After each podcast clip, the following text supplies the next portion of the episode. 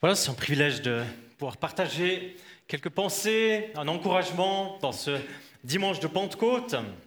Et c'est une joie d'être là. Euh, j'aimerais commencer par une histoire. C'est une histoire très simple d'un dialogue, d'une conversation entre deux jeunes garçons. Euh, ce genre de conversation que vous avez peut-être eu ou que vous connaissez. Il y en a un qui dit à l'autre, moi, mon rêve, c'est de gagner 10 millions au loto comme papa. Et l'autre lui dit, ton père, il a gagné 10 millions au loto. Il lui dit, non, mais il en rêve tout le temps. Alors, qui ne rêve pas d'avoir une fois un grand cadeau, de recevoir un grand cadeau inattendu, puissant, qui change tout, en fait? Moi, je pense qu'ici, dans la salle, chacun d'entre nous, on a eu ce type de rêve. Peut-être il y a bien des années en arrière, dans une conversation de petit garçon, petite fille, peut-être de manière très récente même.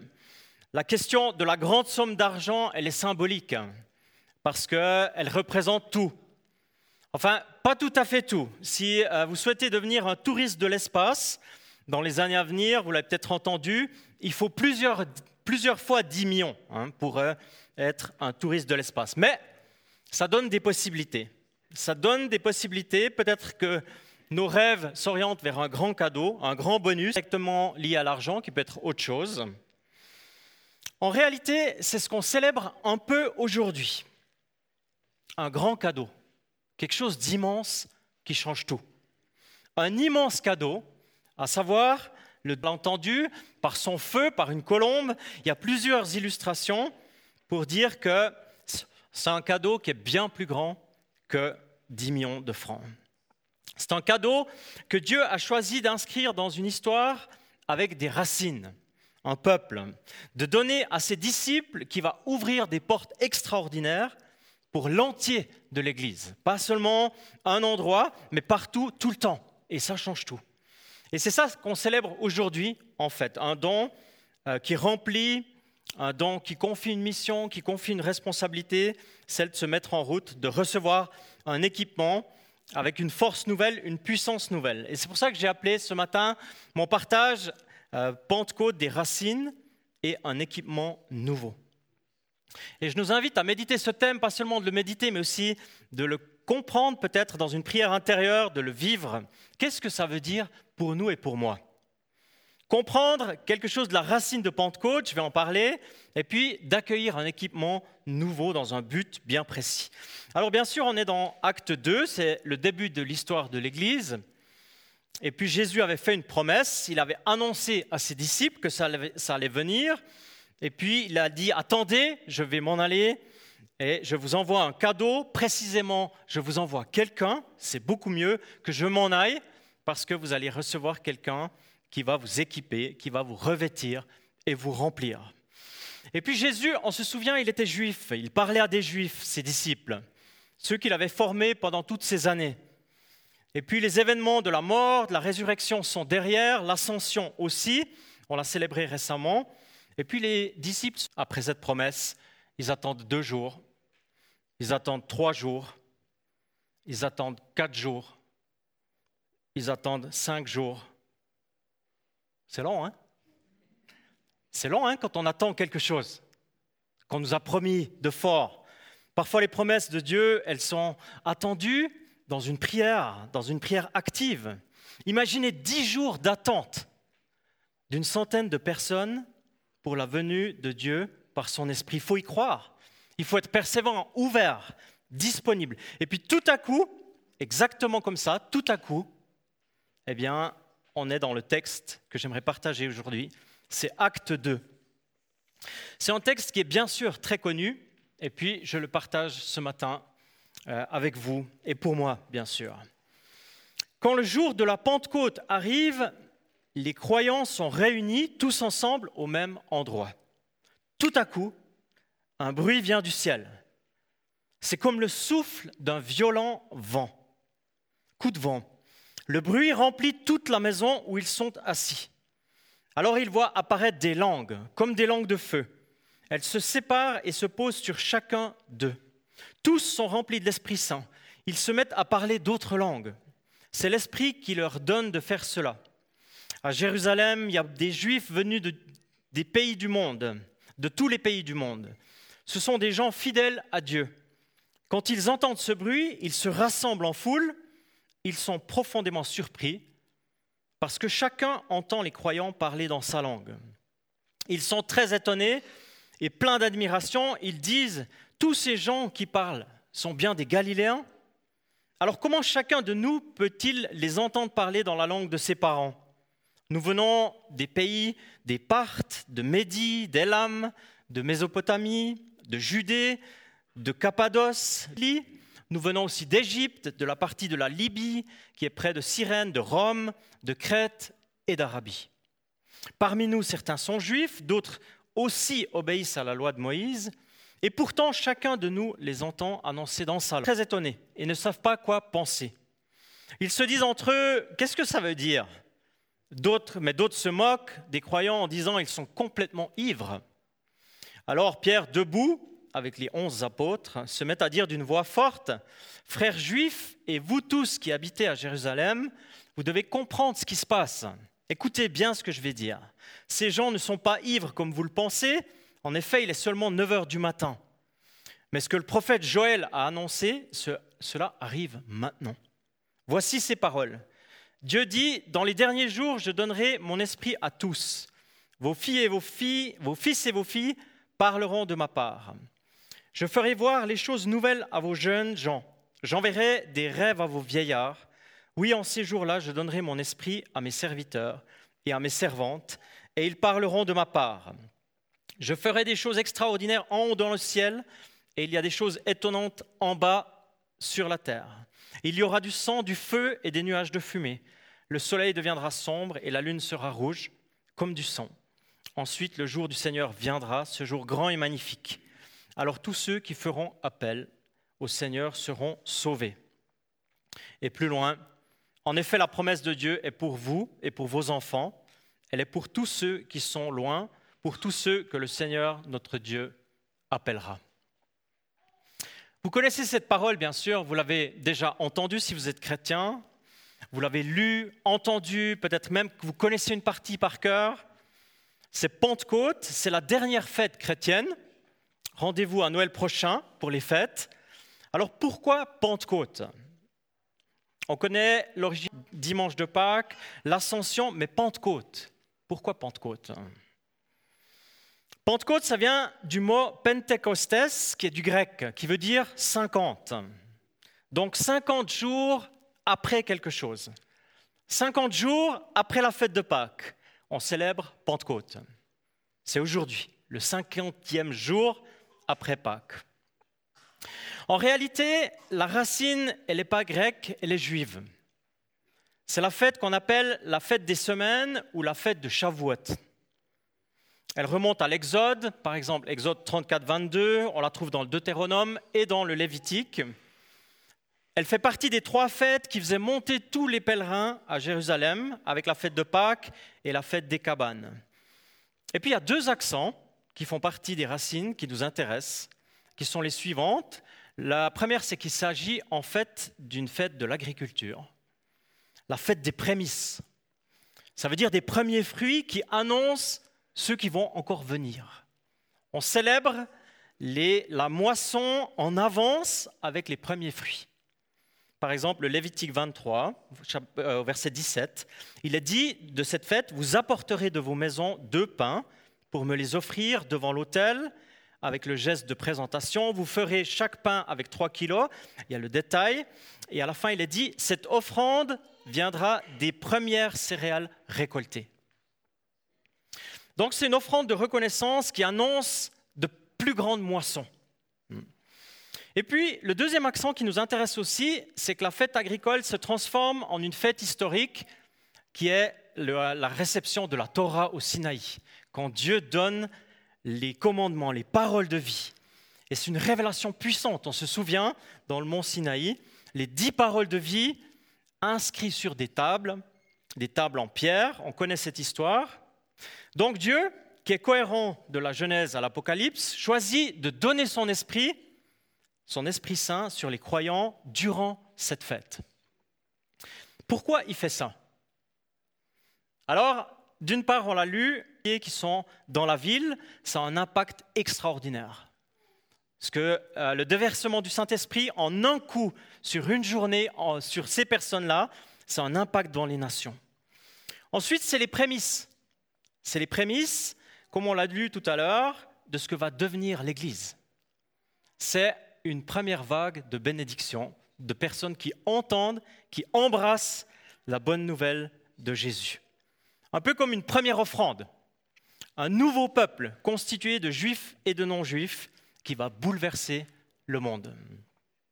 La moisson va être immense et Pentecôte représente les prémices de cela.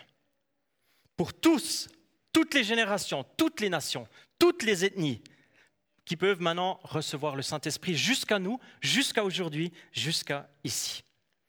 Et puis la deuxième chose de cette racine, c'est la puissance de la révélation et de l'alliance. La loi inscrite dans les cœurs, on l'a entendu tout à l'heure dans le texte de Jérémie, c'est une nouvelle alliance. Le Saint-Esprit déversé à Pentecôte inscrit la loi de Dieu dans nos cœurs, dans ton cœur à toi, à l'intérieur. Dans Jérémie, vous vous souvenez tout à l'heure, on n'avait même plus besoin de se dire les uns les autres, parce que c'est inscrit en nous si on vit avec l'Esprit Saint. La Torah, et même de manière complétée par Jésus, accomplie par Jésus, est gravée dans nos cœurs. C'est ça les racines en fait de la fête de Pentecôte. C'est pourquoi Dieu choisit ce temps, et ce n'est pas du hasard, pour déverser son esprit. Alors ça, ça a dû avoir des déclics dans la tête de ces 120 personnes, environ 120 personnes, qui étaient jamais les disciples seront les mêmes. Plus jamais. Ça change tout. C'est comme nous, quand on fait une expérience, toute proportion gardée, mais quand on fait une expérience avec le Saint-Esprit, on n'est plus les mêmes après. On est transformé, on est différent. Tu ressors jamais d'une expérience avec Dieu comme tu y es entré, tu es différent après. Et particulièrement quand c'est une visite de l'Esprit Saint, eh bien, ça change. C'est vrai pour les disciples de l'époque, c'est vrai pour aujourd'hui. Et je trouve que c'est extraordinaire parce que c'est complet. Ce texte, il est plein, il est rempli, il est comblé. C'est l'équipement que Dieu offre, c'est une plénitude de la présence de Dieu. C'est comblé. Les combles, ce sont les derniers recoins d'une haute maison, du haut de la maison. Et puis lorsque Dieu donne son esprit, c'est comblé. Ça va jusque dans les combles. C'est comme une moisson qui comble la grange, qui va jusque dans les combles. Et là, avec Pentecôte, il n'y a aucune limite du nouvel équipement que Dieu donne. En réalité, le but ultime, c'est l'évangélisation du monde entier. C'est ça le but. Il n'y a pas moins que ça. C'est que tout, le monde, de toute nation, entende parler de Jésus. Amen. Quand est-ce que tu as la dernière fois parlé de Jésus à quelqu'un qui ne connaît pas encore Jésus? Quand est-ce que c'était ça? Eh bien, ça fait partie de ma mission, ça fait partie de notre mission de dire la bonne nouvelle. Peut-être dans notre langue, en français, c'est plus simple. Peut-être dans une autre langue, hmm, c'est plus exigeant, mais Dieu, il est avec nous pour le faire. Là, d'ailleurs, le don des langues, c'est même en fait Dieu qui donne les mots dans une autre langue, que les disciples peut-être eux-mêmes ne comprenaient pas, mais les autres qui entendaient ça, eh bien, entendaient la bonne nouvelle. Juifs et non-juifs, et c'est partout. J'aimerais juste faire une, brève relecture de ce qu'on vient d'entendre. Pour, euh, je relis simplement quelques phrases. Il y en a 14 même. Sont réunis tous ensemble, au même endroit. Tout à coup, un bruit vient du ciel. Le bruit, il remplit toute la maison. Tous sont remplis du Saint-Esprit. Des Juifs venus de tous les pays du monde que chacun entend les croyants parler dans sa langue. Tous ces gens qui parlent sont des Galiléens. Ils sont tous très étonnés. Et vous tous qui habitez à Jérusalem, je donnerai mon esprit à tous, tous ceux qui feront appel au Seigneur. La promesse est pour tous, tous ceux qui sont loin, pour tous ceux que le Seigneur appellera. C'est impressionnant, hein Parce que Dieu fait les choses à moitié. Il les fait complètement. Hein Quand il donne un équipement, il fait des choses nouvelles, son don, il est complet, il est total. Et ça touche tout le monde. Le monde entier, en l'occurrence, toutes les nations, toutes les générations. Et c'est ça exactement que nous fêtons aujourd'hui. Et c'est ça aussi notre attente. Parce que Dieu, il donne de manière complète, il ne donne pas un peu. C'est plus les prémices, c'est plus une dîme, il donne complètement. Et puis ça a un impact qui est global et total. Aujourd'hui, il y a beaucoup de monde à travers la planète qui célèbre le don de l'Esprit Saint dans des langues très très différentes. Et c'est très concret. Et c'est vrai que sinon, la prédication du jour de Pentecôte, ça pourrait rester une, leçon d'histoire si on ne vit pas cette dimension de ce qui s'est passé à l'époque. Hein, mais c'est aujourd'hui. Dans le texte, on retrouve aussi juifs et prosélytes, ça veut dire c'est les juifs et les non-juifs ensemble. Les Crétois, c'est les gens des îles. Les Arabes, c'est les gens du désert. J'aimerais encore dire euh, quelques mots concernant l'équipement nouveau, il y a 2000 ans en arrière, qu'ils ont reçu ces disciples, mais qui est inspirant pour moi aussi aujourd'hui, si je veux vivre en tant que chrétien qui a un impact. Le premier, c'est l'audace. Quand je lis l'histoire des disciples à travers les trois ans avec Jésus, leur parcours, j'aime beaucoup faire ça, je les trouve inspirants. Et eh bien là, à Pentecôte, je trouve qu'il y a une vague d'audace. Il y a un élan de ces disciples qui était complété, hein, puisqu'ils étaient une centaine. C'est le départ de la grande mission, en fait. C'est des disciples qui sont transformés en puissance, audacieux, avec un nouveau sens à la vie, celui de partager la bonne nouvelle de Jésus avec audace. Et moi, je crois que c'est pour nous aujourd'hui. L'Église a besoin de l'audace de Pentecôte pour partager avec des personnes de notre entourage. Deux, c'est l'évangélisation.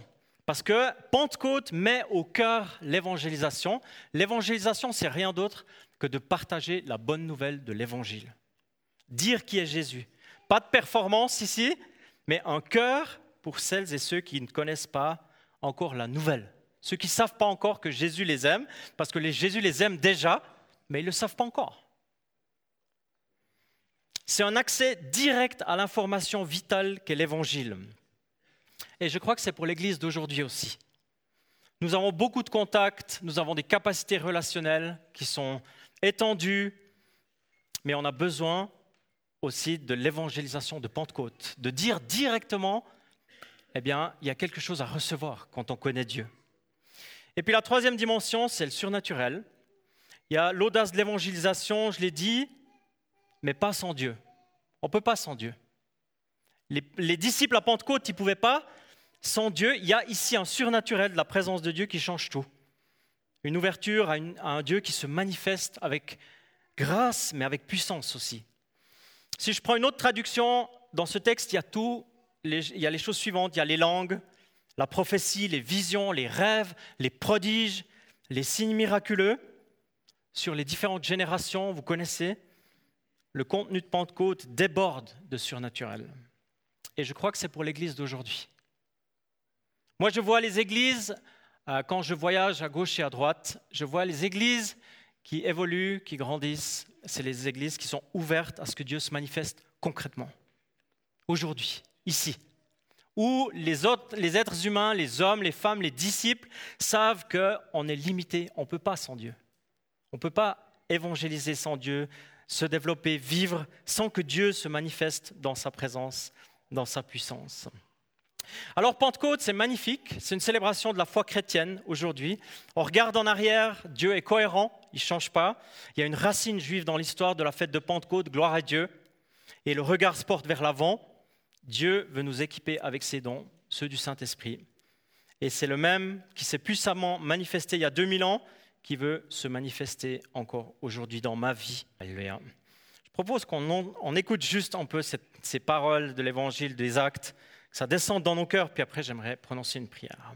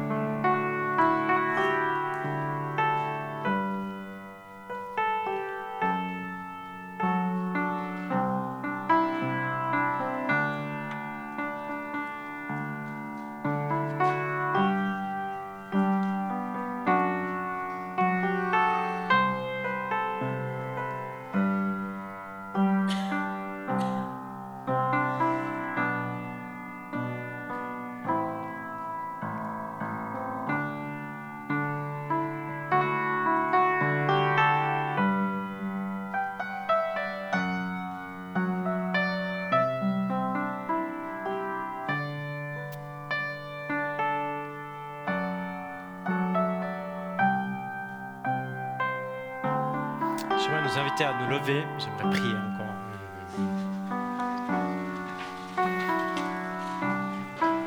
Seigneur, nous voulons te dire merci pour cette parole, te dire merci pour ta fidélité à travers les siècles. Merci parce que tu es le Dieu de la Genèse et tu es le Dieu de l'Apocalypse. Tu es celui qui était au début et tu es celui qui revient. Et entre, il y a tant de manières où tu as béni celles et ceux qui sont ouverts à toi. Et ce matin, tu nous rappelles qu'à Pentecôte, tu as généreusement déversé ton Saint-Esprit sur tous ces disciples. Merci pour l'impact que ça a eu sur eux et aussi pour les nations. Et nous en sommes bénéficiaires jusqu'à aujourd'hui, ici et maintenant. Merci parce que tu nous rappelles aussi que tu veux nous donner un équipement qui nous permet de vivre en accord avec ce que nous comprenons de ta part et avoir un impact autour de nous. Non pas à cause de nous, mais à cause de toi et de ton règne, à cause de la bonne nouvelle de Jésus que tu voudrais encore partager à beaucoup d'hommes et de femmes, et de couples et de familles, et de personnes seules autour de nous. Et je prie, nous qui sommes ici, disciples, debout, eh bien que nous sachions comme ouvrir nos cœurs de manière renouvelée pour recevoir une audace qui vient de toi. Tu nous vois là, tu connais nos vies, alors viens nous visiter, c'est notre prière. Viens par ton Saint-Esprit renouveler dans celle de Jésus, de Jésus-Christ de Nazareth. Merci parce que tu es non seulement capable, mais tu veux le faire dans nos cœurs et dans nos vies.